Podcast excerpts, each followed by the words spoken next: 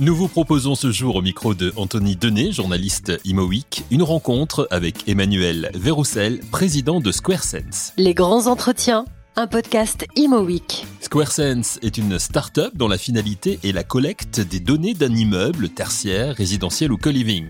Emmanuel Verroussel nous présente SquareSense et nous parle des objectifs qu'il s'est fixés au moment de la création de sa société. L'origine de, la start-up est euh, la transparence. Donc on se rend compte que dans le monde de l'immobilier, euh, la donnée manque et la donnée est nécessaire pour prendre les bonnes décisions dans euh, la gestion des, immeubles. D'où la création de, de SquareSense par des spécialistes du, monde de la gestion de l'immobilier dès le départ. Alors ce qui est essentiel, c'est quelles données il faut collecter.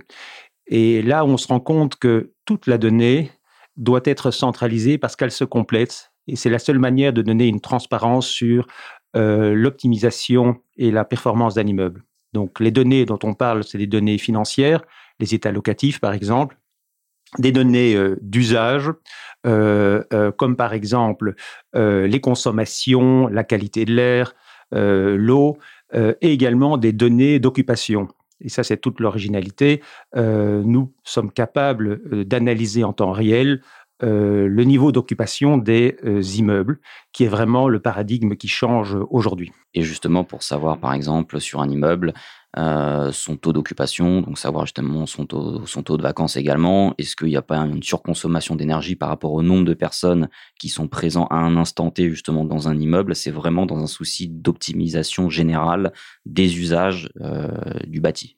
Absolument. Donc en fait, ce qu'on fait, c'est que on collecte toutes ces données. Ensuite, euh, par l'intelligence artificielle, on a fait trois années d'analyse et de recherche à ce sujet. On est capable de croiser toutes ces données, qui sont des, données qui sont en général analysés en silo jusqu'à présent. Nous, on est capable de les croiser et d'en euh, sortir des informations très originales, dont par exemple les informations liées à la consommation. Ce qui est essentiel à comprendre, ce n'est pas non seulement combien un, immeuble consomme par mètre carré, mais c'est combien un immeuble consomme par occupant puisque dans nos analyses, euh, nous nous rendons compte que le taux d'occupation des immeubles euh, de bureaux est entre 20 et, 40 ce qui fait que euh, durant des jours de la semaine, et ça dépend entre le lundi et le vendredi, le taux d'occupation dépend, là, l'occupation d'un immeuble change entre 20 et 60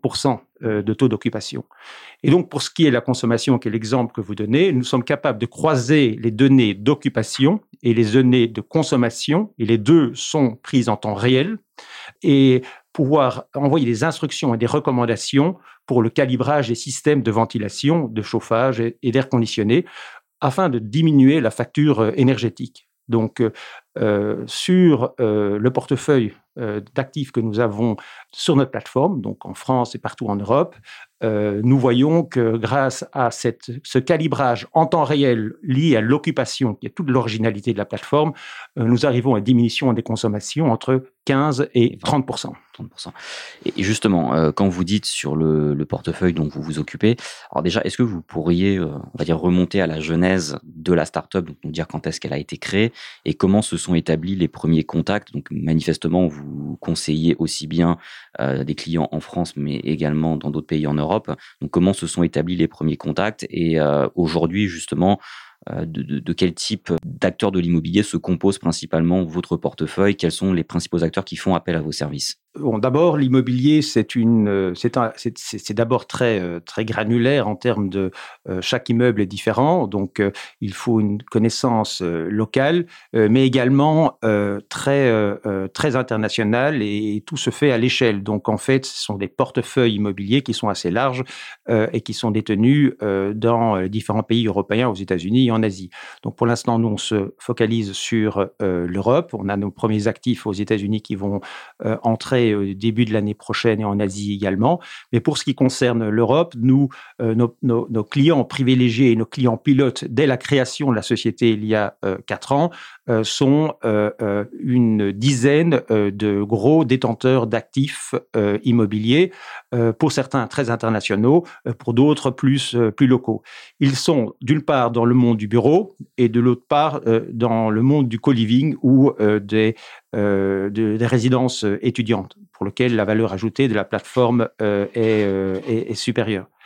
Ce qu'on fait maintenant, euh, après trois ans euh, d'existence, euh, nous sommes dans une période depuis neuf mois d'accélération commerciale. Jusqu'à présent, c'était avec des un petit groupe de clients pilotes qui nous ont donné un portefeuille important déjà. Euh, maintenant, dans la phase d'accélération depuis neuf mois pour acquérir de nouveaux clients. Alors, quels sont ces nouveaux clients? Ce sont, comme les clients initiaux, les grands asset managers, donc les, gestionnaires euh, d'actifs, euh, principalement internationaux, mais également les promoteurs. Parce que savoir que les promoteurs sont très friands de notre offre, puisque nous leur permettons de, de prédire ce que va être le marché dans deux ans et donc, la configuration des actifs euh, des nouveaux bâtiments tient compte de, euh, de, nos, alertes et de nos recommandations. Ensuite, euh, la troisième catégorie qui se développe, c'est les utilisateurs eux-mêmes, directement les locataires, dont les grands groupes industriels viennent nous voir pour qu'on puisse mesurer en temps réel l'utilisation des immeubles qu'ils occupent. C'est pour ça que la plateforme initialement était pour euh, les asset managers, les, gros gestionnaires euh, de, de, portefeuilles immobiliers. Hein. donc nos clients euh, ont plus de, 150, tous à la fois plus de 150 millions à 200 millions de, de mètres carrés d'actifs à travers le monde. Euh, pas dans nos plateformes, mais, mais les mmh. clients. Et maintenant, donc, on, on évolue euh, et on développe euh, cette, cette plateforme vers de nouveaux types de clients, donc les promoteurs et les, les usagers. Les particuliers et les usagers. pas les particuliers, donc c'est du B2B, donc les, les, les, sociétés qui occupent les immeubles. Et donc, la plateforme qu'on développe, qui est une plateforme de données, mais on envoie des recommandations et des alertes à nos clients sur la base de cette euh, plateforme de données, euh, s'adresse également à des locataires qui ont accès à cette plateforme, comme le propriétaire a accès à cette plateforme, comme le serviceur a accès à cette plateforme également. Maintenant que l'on sait exactement quelles sont les attributions de SquareSense, parlons avec Anthony Denet et Emmanuel Verroussel des émissions de CO2 qui, pour le bâtiment, correspondent à 40%, ce qui fait du secteur du bâtiment un secteur particulièrement polluant. Est-ce que les principaux acteurs de l'immobilier, asset managers et autres, font appel au service de SquareSense parce qu'elle garantit une baisse d'environ 15% des consommations Est-ce que la baisse de la consommation énergétique est la première raison qui motive les grandes entreprises immobilières à faire appel à SquareSense Réponse de Emmanuel Verroussel. Oui, en fait, euh, l'originalité de la plateforme est de rassembler toutes les données, de les croiser et d'en ajouter des nouvelles. Et les données d'occupation sont essentielles à plusieurs égards. Euh, les données d'occupation sont essentielles pour euh, une adéquation entre euh, les consommations et euh, le nombre de personnes euh, dans un immeuble à un moment donné. Et donc, effectivement, c'est ce qui attire initialement nos, nos, clients. Et par la suite, on se rend compte que l'occupation a des effets sur la gestion d'un actif en termes de service qui est rendu, donc la qualité des services qui est rendue. Donc, on informe nos clients à ce sujet, mais également sur les stratégies d'achat et de vente, puisque un bâtiment qui peut être très bien placé avec des beaux locataires euh, avec tous les services, mais qui est vide ou qui est occupé à 20%, a mmh. moins de valeur qu'un bâtiment qui est occupé à 100%. Euh, et donc, cet élément n'est pas connu par les propriétaires ou les gestionnaires qui pensent que, pour beaucoup, euh, on a un locataire, parce qu'on a un locataire, les bâtiments sont occupés, mais en réalité, ce n'est qu'un flux financier et pas un flux d'utilisation. Donc, à la prochaine option de sortie, probablement ce locataire va partir ou renégocier son bail. Et donc, cet élément de risque euh, et de gestion de portefeuille à grande échelle est très important, en plus de la consommation. Ensuite, ce qu'on regarde, c'est le bien-être des locataires. Donc, en fait, grâce à la donnée, à nouveau, on va pouvoir déterminer, en cas de plainte d'un locataire, ce qu'on appelle le ticketing, ticketing, combien de temps euh, sont nécessaires pour donner une réponse adéquate à ces demandes des, des locataires, euh, et est-ce que c'est satisfaisant, oui ou non? De même, la qualité de l'air en temps réel, par étage, on calcule la qualité de l'air pour la satisfaction du locataire. Donc, on est parti effectivement d'un élément de consommation et de contrôle des consommations grâce au, au calcul de l'occupation pour en arriver à la gestion du portefeuille, l'arbitrage dans ce portefeuille et la qualité de la vie du locataire. justement, il y, a, un terme, un anglicisme, on va dire, nouveau qui s'est un petit peu imposé dans le champ, dans le champ de, l'immobilier, c'est le terme de smart building. Mmh c'est quelque chose qui est très présent et que l'on entend beaucoup. et en même temps, on, un petit peu du mal également à le définir précisément. Vous, justement, qui promettez un petit peu ça, enfin, du moins, qui, un petit, c'est ce qui compose un petit peu la, raison d'être de votre entreprise. Et comment vous pourriez définir justement ce terme un peu vague encore aujourd'hui de smart building? Alors c'est effectivement vague puis c'est en évolution euh, constante. Euh, donc c'est un équipement principalement technique euh, qui permet une, meilleure exploitation d'un bâtiment par rapport à l'usage précis d'un locataire ou d'un utilisateur dans ce bâtiment. Donc, qui adapte le bâtiment aux besoins du locataire et vice-versa. Donc, c'est des équipements techniques. Alors, ce que nous faisons nous, euh, Square Sense, euh, n'est pas nécessairement d'équiper les, bâtiments. En fait, ce qu'on fait, c'est qu'on s'assure que les bâtiments qui sont smart sont utilisés de matière smart. Ça sert à rien de construire des bâtiments smart si les données ne sont pas extraites mmh. de, ces, de, ces, de cet équipement et utilisées à bon escient pour le bien-être du locataire. Et ce qu'on fait, c'est pour ça que les promoteurs travaillent avec nous, c'est qu'on est capable d'extraire toute cette information grâce à cet équipement smart pour en faire un bâtiment une, avec une plus grande adéquation par rapport aux besoins du, euh, consommateur et du, dans ce cas-ci, du, locataire et de l'utilisateur. Et donc, euh, euh, le concept smart est assez vague, mais ce qui est encore plus vague, c'est comment un immeuble smart est utilisé à bon escient. Et c'est ce que nous permettons de faire. Si l'on résume ce qu'Emmanuel Verroussel vient de nous dire au micro d'Anthony Denet, c'est en fait une question d'adaptabilité et de flexibilité. Un immeuble qui s'adapte aux usages pour être émetteur d'énergie en fonction de l'usage qui en est fait et de faire en sorte, grâce à l'intelligence artificielle, que tout cela se coordonne bien pour que le meilleur usage, le plus économique soit fait. Emmanuel Verroussel.